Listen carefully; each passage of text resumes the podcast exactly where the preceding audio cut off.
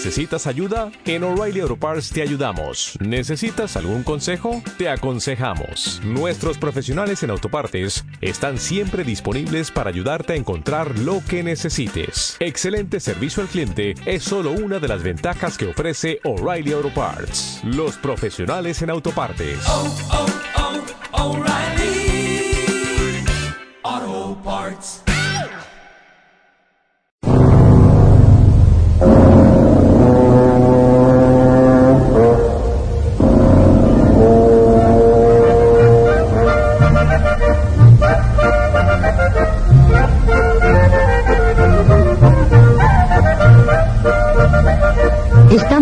En los primeros años del siglo XIX, en la pequeña ciudad de Ingolstadt, Alemania, famosa por su Universidad de Ciencias Naturales y Químicas. La antigua alquimia ha cambiado de nombre, pero la obsesión humana que la mueve continúa siendo muy semejante.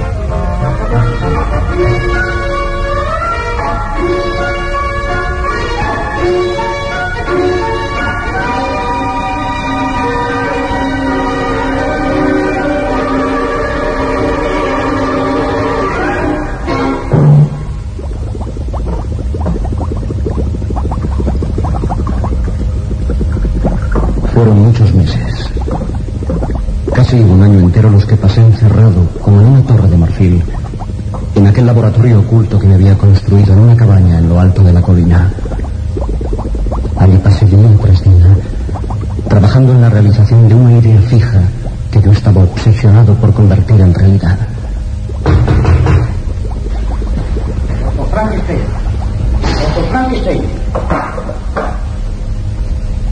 ¿Qué pasa? ¿Quién es? Su té, doctor. Su desayuno. Le traigo también pan fresco y un poco de fruta. ¿No ha comido usted nada desde ayer? No, no los quiero ahora tampoco. Vete al diablo y no me interrumpas. No quiero que venga nadie a molestarme. ¿A usted saque de hacer, doctor? Y sigue así, sin comer y sin descansar. Al diablo, tranquilo, déjame en paz.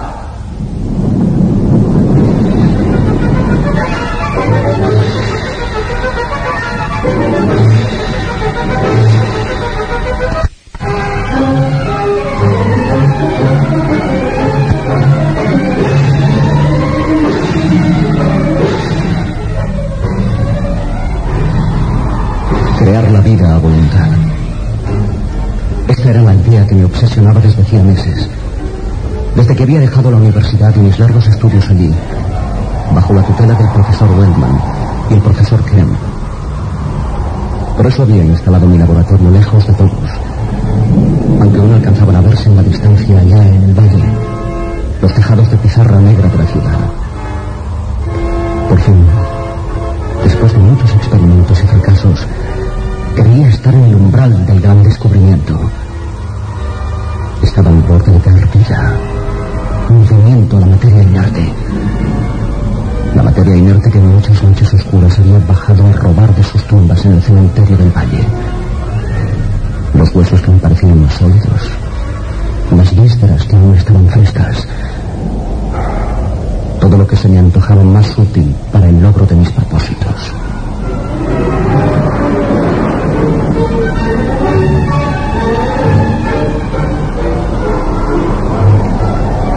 Sobre mi escritorio se habían ido amontonando en los últimos tiempos, sin respuesta, las cartas de los míos, venidas desde lejos. Las de mi padre, sobre todo. Mi querido hijo Víctor, hace meses ya que no tenemos ninguna noticia tuya. ¿Estás enfermo acaso? Tu querido amigo, Andy Clerval, nos pregunta a menudo por ti, pues también se extraña de que no le escribas, tan entrañablemente unidos como habéis estado siempre. Y Elizabeth, tu prima, que sabes el gran cariño que por ti siente, está inquieta y preocupada lo mismo que yo. Escríbenos pronto, te lo ruego, haciéndonos saber que estás bien,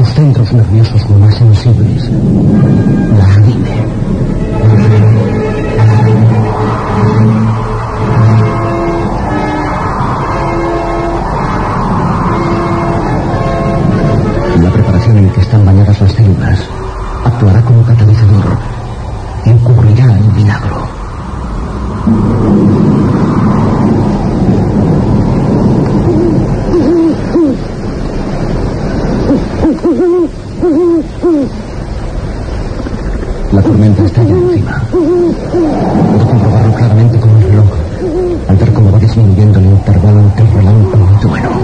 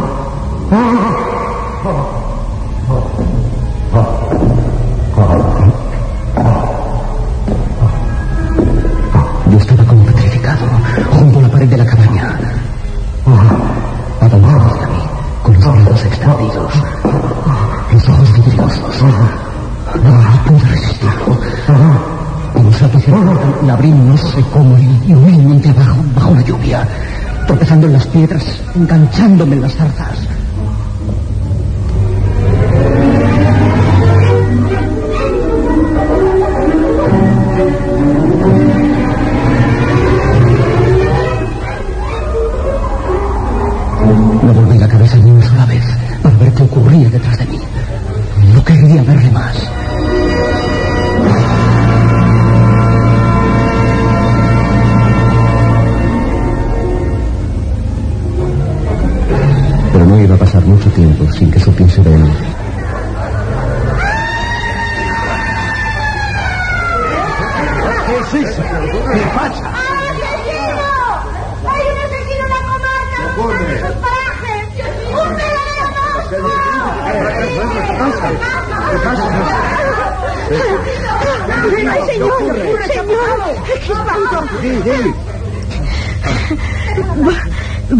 Del molino con mi hija, la pequeña, que había querido acompañarme cuando me detuve un momento para recoger unas pocas moras que estaban ya maduras y a todos les gustan mucho en casa.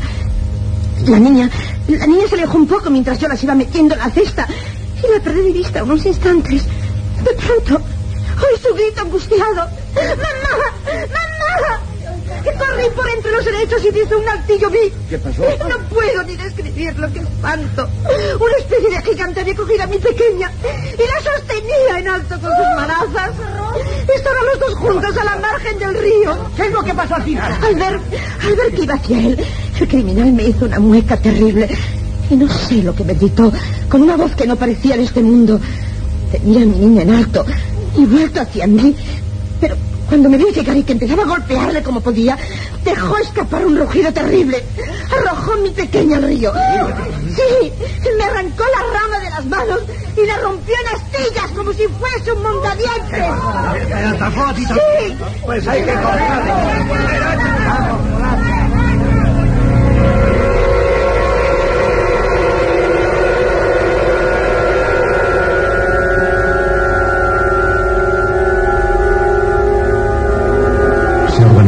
Del hombre. La caza del monstruo. Cuando yo escuché de labios de aquel labriego la palabra revivido, fue como si se me clavase un puñal en el corazón. Porque era yo quien le había dado la vida. Era yo el primer culpable.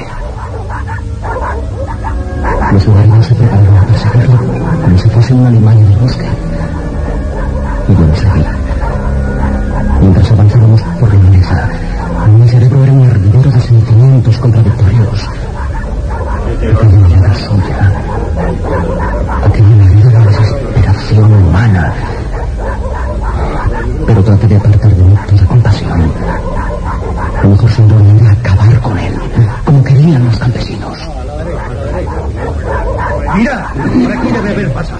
Estas deben de ser sus huellas en el mar.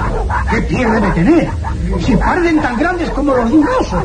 Y no descalzo. ¡Por aquí! ¡Por aquí! ¡Qué barbaridad! ¡Qué estatura!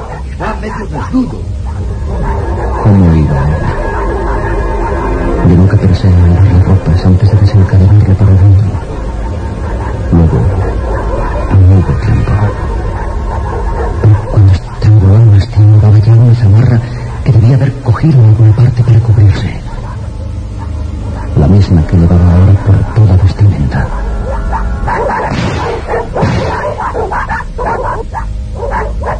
No hicieron efecto las postas de las escopetas. Aquellas postas que se usaban para matar jabalíes. Le habían fallado. Y eso que Hans tenía fama de buen tirador. No. ¿No os había dicho que es el mismo demonio? Las balas no le hacen mella. Padre nuestro que estás en los cielos, santificado sea. Ahora va hacia el lago, derecha hacia la costada. Allí, allí está otra vez, mismamente remontado sobre el precipicio. Os digo que es invulnerable al plomo. Y al hacha será también invulnerable al hacha. Pues no está derribado ya robles más corpulentos que ella. No, no. Y sin que nadie tuviese tiempo de impedírselo, un leñador fuerte como un castillo se adelantó al grupo y se lanzó corriendo, enfurecido hacia el monstruo. Era el padre de la niña que él había arrojado al río. ¡No, Bunte! ¡Ten cuidado! ¡Cuidado! ¡Ten cuidado, Bunte! Llegó hasta el monstruo, hacha en alto, pero no tuvo tiempo de descargarla para que viesen sus efectos. El monstruo se adelantó de un salto y cogiéndole por el brazo con hacha y todo, con aquellas manazas suyas como zarpas, lo volteó por encima del hombro y lo arrojó al precipicio contra el que habían logrado acorralarle la partida.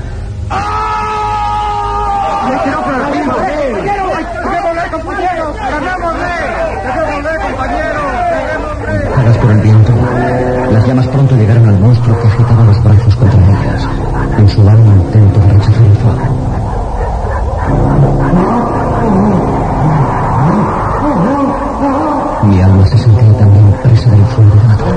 Porque a pesar de su aspecto horripilante, era una criatura viva la que íbamos a quemar. ¿Qué estaba sintiendo él en aquellos momentos? Cómo mirían sus ojos desde detrás de la cortina de humo que nos impedía ya distinguirlo claramente.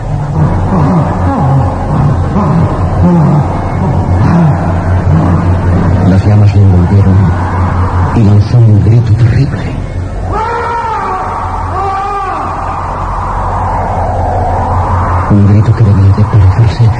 al que los condenados por el santo oficio a morir en la hoguera lanzaban en el último momento y dieron saltar hacia atrás.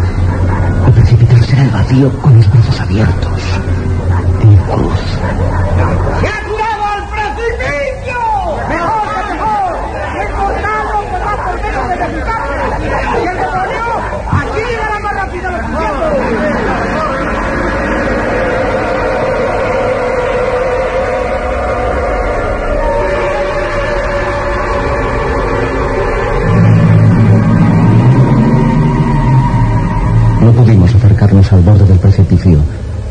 Hasta que las llamas de los matorrales dieron paso a las cenizas.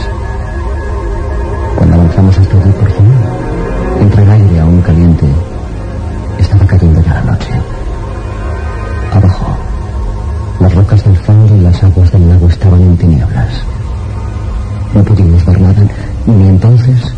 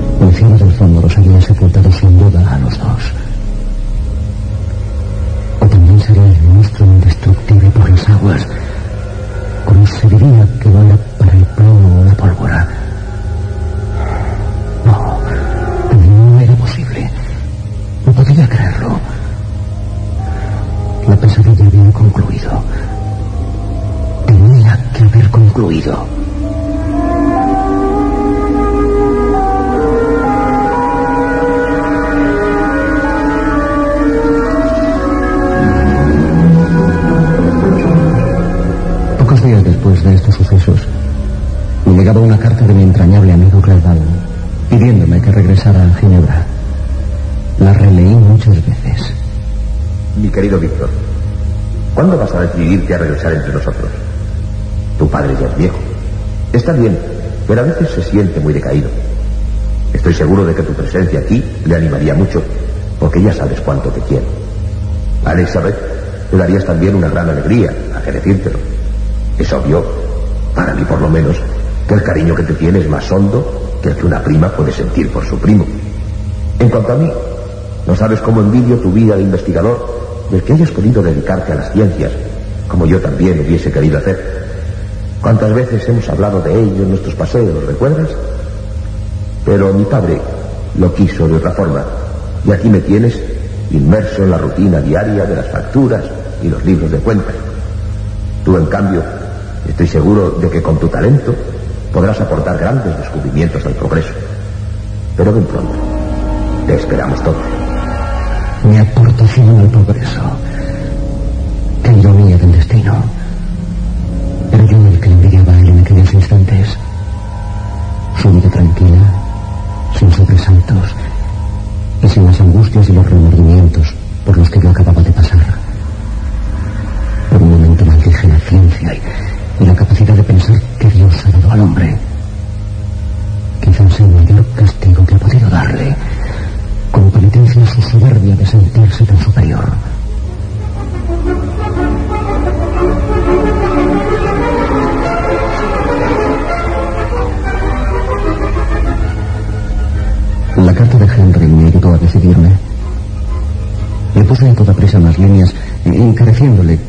Anunciase a todos en casa mi próximo regreso. Mientras mi pluma rasgueaba sobre el papel, imaginé el rostro dulce y la sonrisa reconfortante de Elizabeth. Cuánto la amaba, aunque no se lo hubiese dicho nunca con palabras. Me vinieron a la memoria hasta casi con el sonido de su voz sus últimas frases de despedida. Iba a hacer ya dos años. Cuídate mucho, Víctor. Cuídate por todos nosotros. Y por mí. Y escríbeme a menudo. Todo lo que pienses y sientas. Estaré esperando tus cartas. Pobre Elizabeth. Hacía ya varios meses que no le había escrito ni una sola línea. Ahora necesitaba verla cuanto antes. Sumergirme en su paz después de tantos insomnios y tantas inquietudes. Pensando en ella hice los preparativos para mi marcha lo más rápidamente que pude. Regalé a algunos antiguos compañeros de universidad retortas y probetas.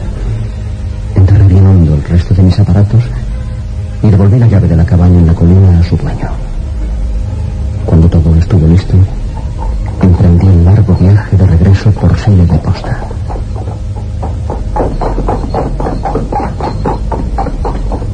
Fue un viaje pesado y fatigoso en varias etapas, y aún me sentía algo débil. Un par de veces durante aquellas jornadas se me encogió el corazón. Al parecerme ver una sombra extraña que cruzaba entre los árboles por el monte. En una de estas ocasiones, los caballos se espantaron también.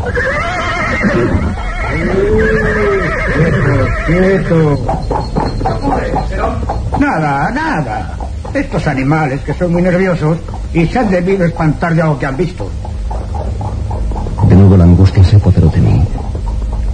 ¿Sería acaso? Pero no. Era imposible. Lo achaqué todo a alucinaciones obsesivas de mi cerebro fatigado.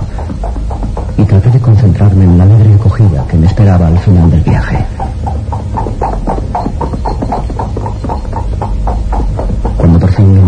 Valle de Belrive, donde mi padre tenía su casona solariega, muy lejos de la ciudad de Ginebra, me sentí como el hijo pródigo que al fin regresa al hogar. Sin embargo, estaba ya entrada la noche y no quería despertarlos.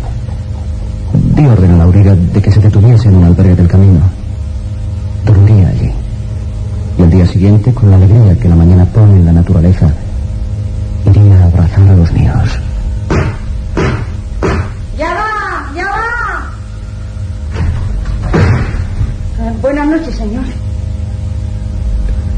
favor, eh, quisiera una habitación para esta noche y un ligero refrigerio antes, si es posible. Pase, señor, pase. Que algo le prepararemos.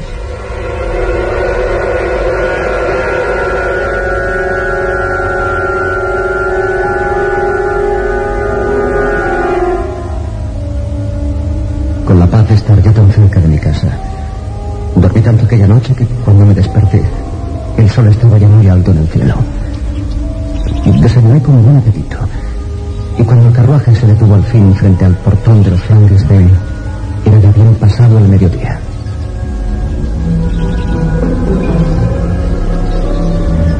En las proximidades de la casa, observé un grupo de campesinos, hombres y mujeres, que parecían estar comentando algo muy excitados. Me miraron al verme llegar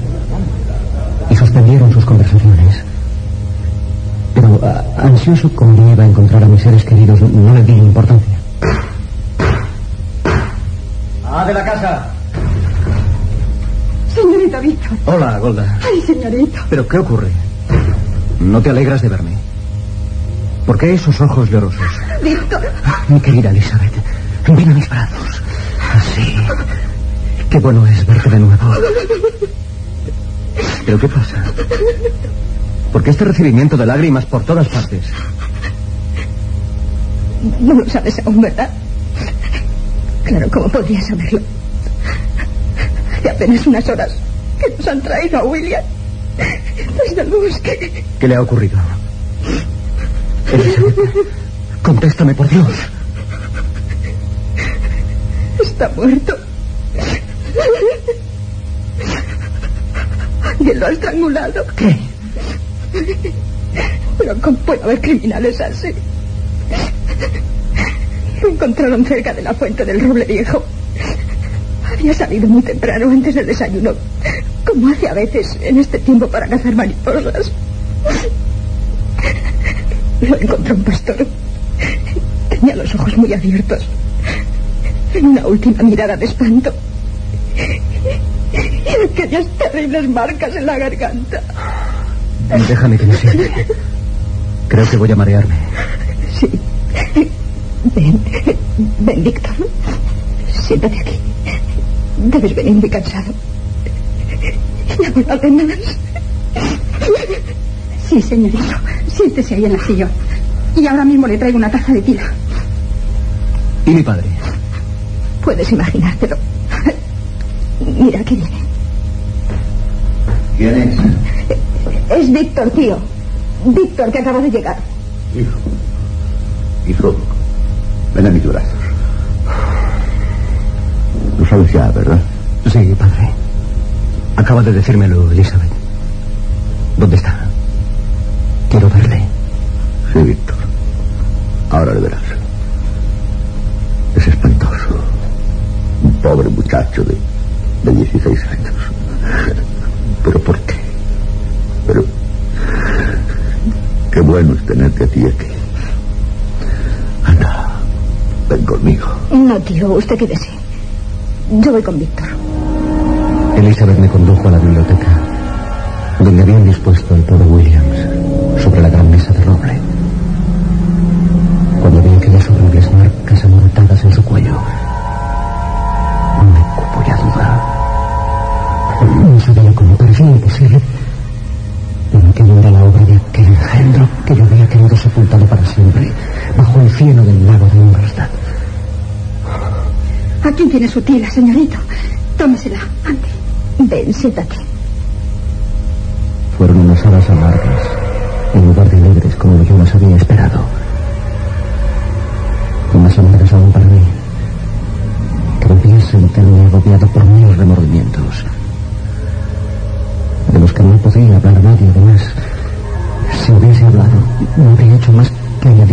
horror al dolor de los míos.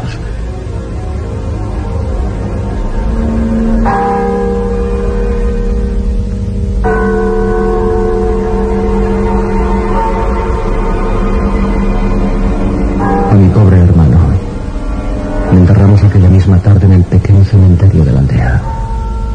Vuelve el polvo al polvo como está escrito.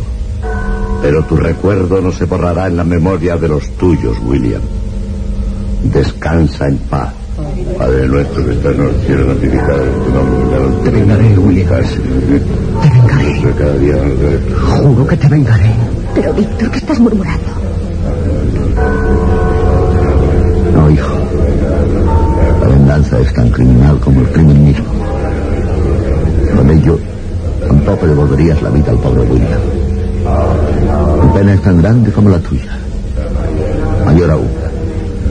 Pero trato de, de serenarme. Inténtalo tú también. Sí. Perdóname, padre. No me prestéis atención. Es que estoy fuera de mí. Anda, volvamos a casa, Víctor. Yo os acompaño. Ve tú con ellos. Yo quiero quedarme aquí un rato. Me quedo contigo entonces. Pareces agotado. Inquieto. No, Henry, ve con ellos.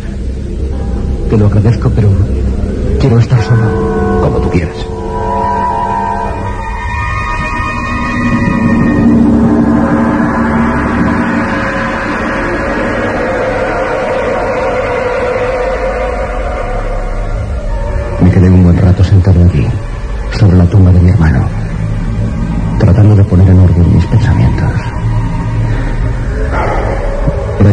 Cuando volví a la casa y me acosté sin cenar.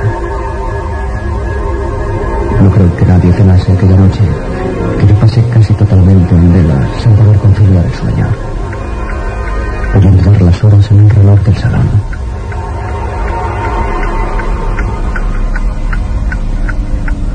Los remordimientos anteriores habían vuelto a apoderarse de mí. Tenía que acabar con aquel engendro que yo había creado.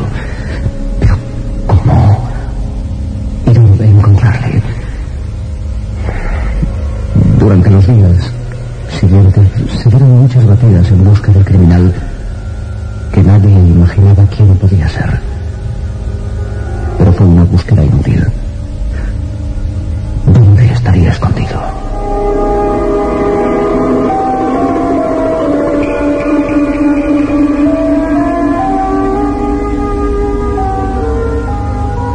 Una semana después, o cosa así, ocurrió sin embargo otra muerte se trataba de una muchacha de, una aldea cercana que nosotros conocíamos también, porque se daba la circunstancia de que su madre había sido el ama de Williams cuando éste era pequeño. La encontraron caída sobre un montón de heno,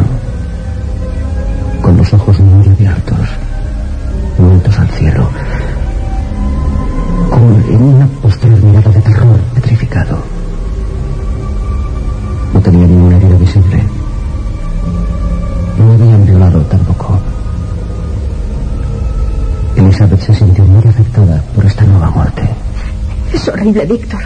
Son demasiadas desgracias. ¿Qué crees que pudo haberle ocurrido? Un ataque al corazón, quizá como consecuencia de un susto, de una impresión muy fuerte. Esto es lo que dijo el médico local. Y yo sabía.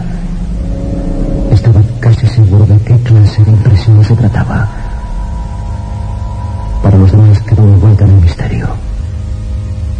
Las gentes de la comarca se habían vuelto medrosas. Hablaban de fantasmas y almas en pena. Por las noches se encerraban en sus casas y atrancaban las puertas. Ave María Purísima, eso es un condenado que ha vuelto a la tierra. ¿Y cómo protegerse de un espíritu maligno? No tenemos de hacer.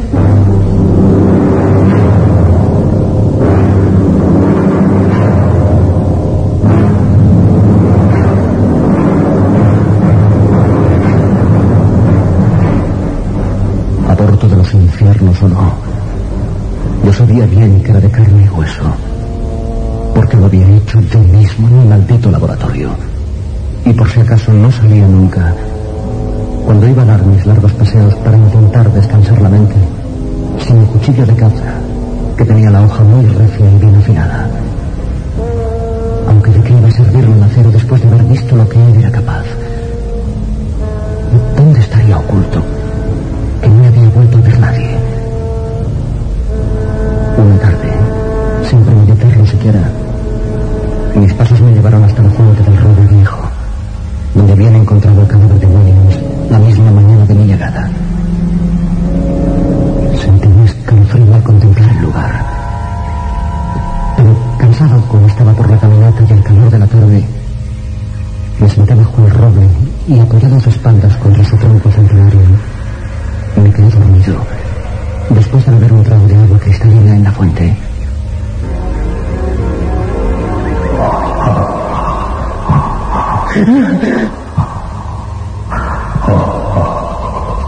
No era una pesadilla. Cuando desperté con un sobresalto, él estaba allí, inclinado sobre mí, observándome. Sin detenerme a pensar, saqué mi cuchillo y lo descargué sobre él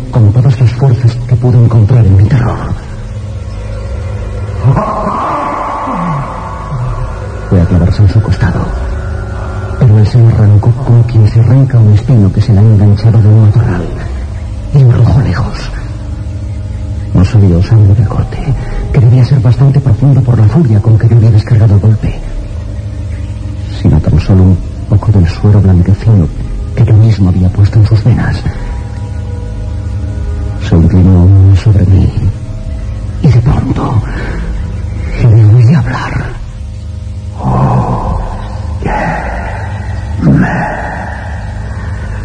¿Qué tienes? ¿Cómo es que hablas?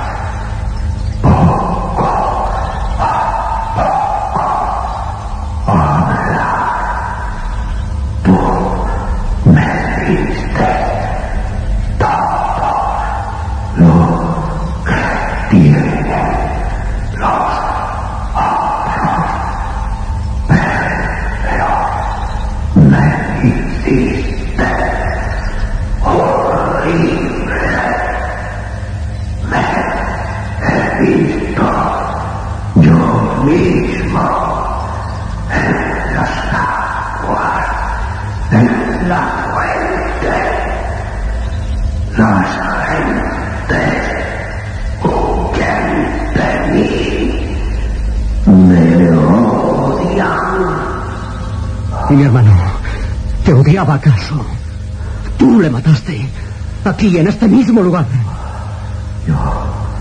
Asesino.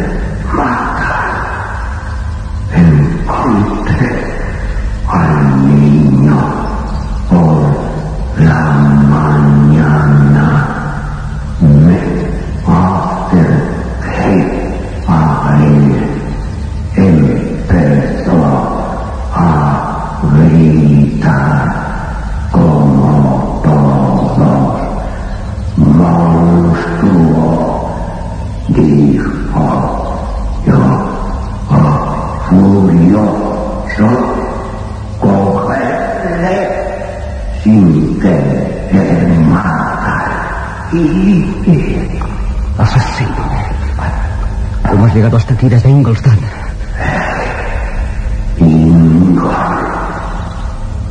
Yo te seguía cuando salí del lago. Yo más rápido que los caballos te seguía y me adelantaba. ¿Y la muchacha? ¿Qué hiciste con ella?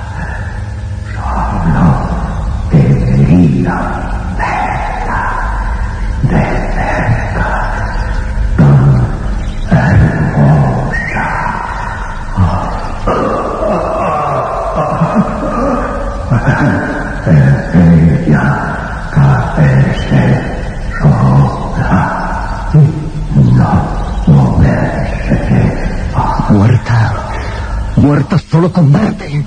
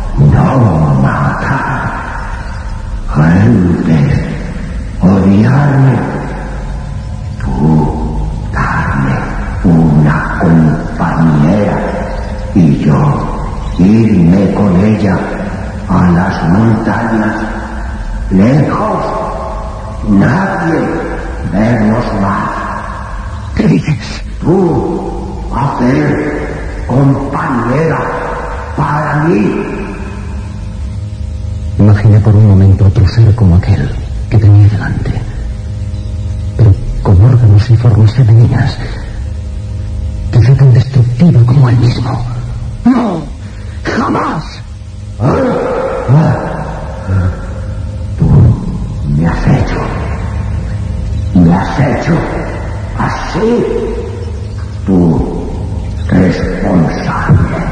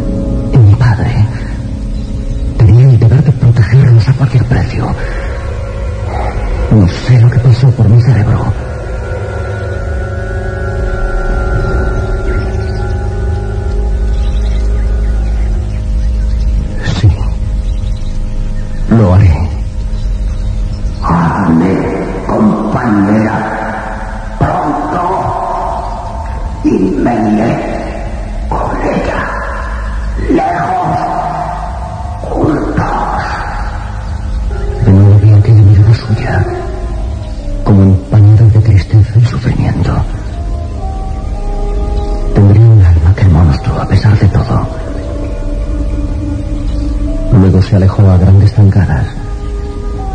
Y las primeras sombras de la noche se tragaron su silueta enorme, desgarbada.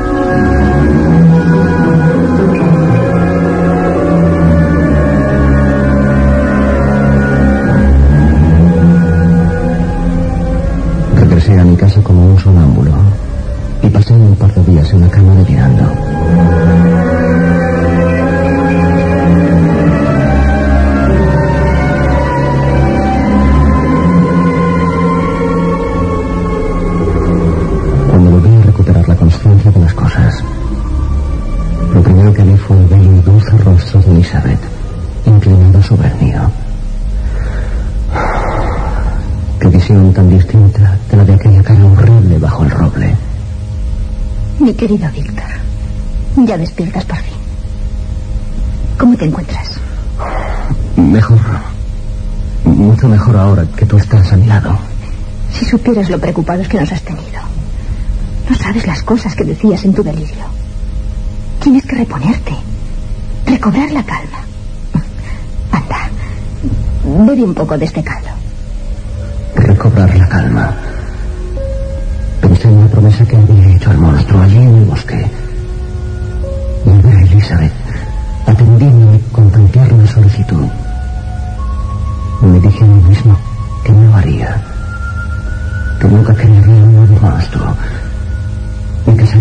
Elizabeth no iríamos de allí.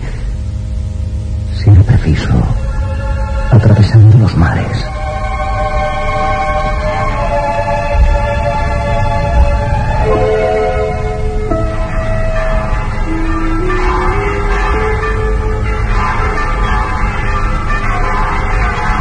apenas dentro de una hora, el pastor va a uniros en matrimonio, hijos míos.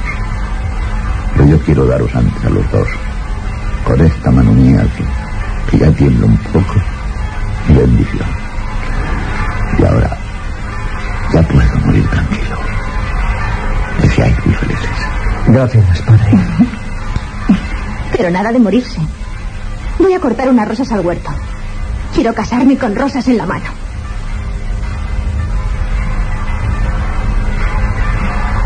Algo me dijo en mi interior sin saber por qué. Deténla. No la dejes ir sola.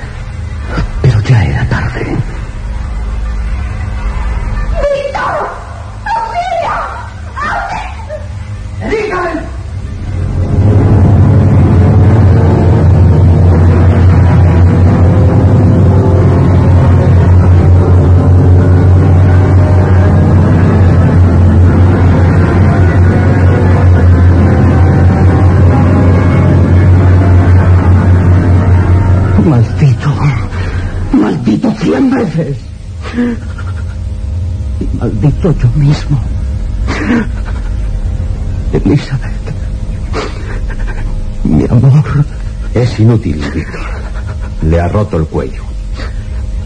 Está muerta.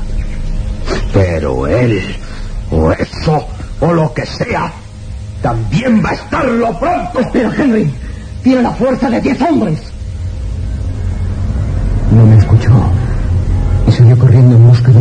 Infernal que había dejado sin vida a Elizabeth. Caída allí sobre el rosal. Le seguí precipitadamente y al cruzar el vestíbulo vi que se había llevado con él uno de los fusiles de caza que solía haber en el armero. Víctor, Henry, ¿dónde vas? ¿Qué es lo que está sucediendo en esta casa? Corrí tras Henry para darle alcance, porque no quería perder también a mi amigo más querido.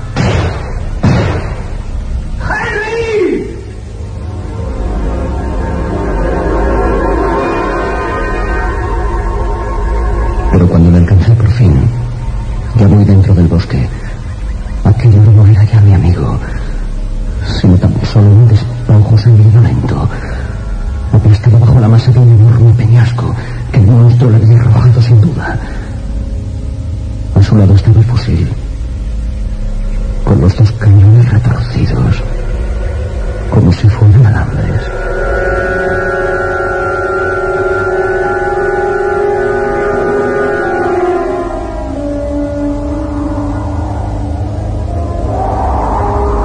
Quiero abreviar este relato porque ya está cayendo la noche y me siento cada vez más aterido.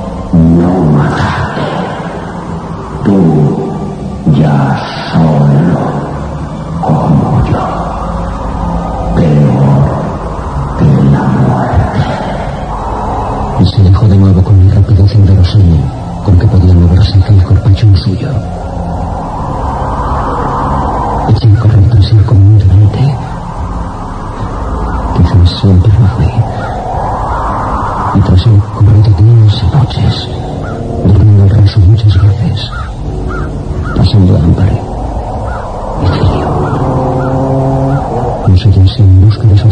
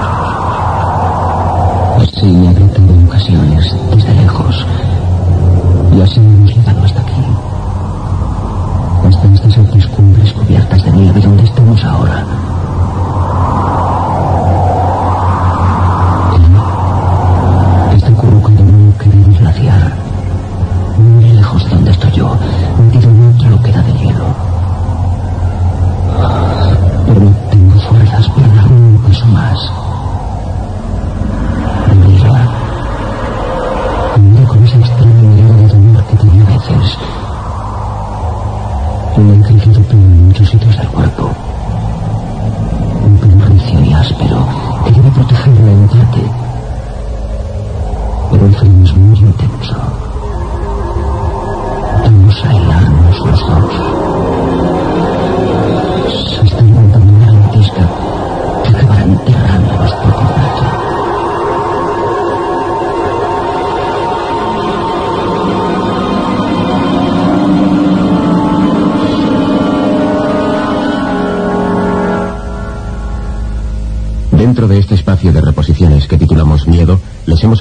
El monstruo de Frankenstein, según la obra de Mary Shelley en adaptación de Ignacio Rivet.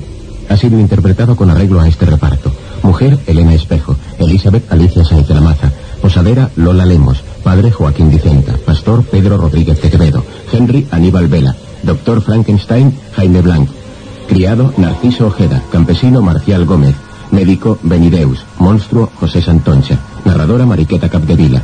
Efectos especiales, Joaquín Úbeda y Javier Segade, control y registro de sonido, Antonio Maldonado y Vicente Puig, montaje musical de María Ángeles Delgado, dirección y realización de Ángel Vilches Criado. Nada más. Adiós.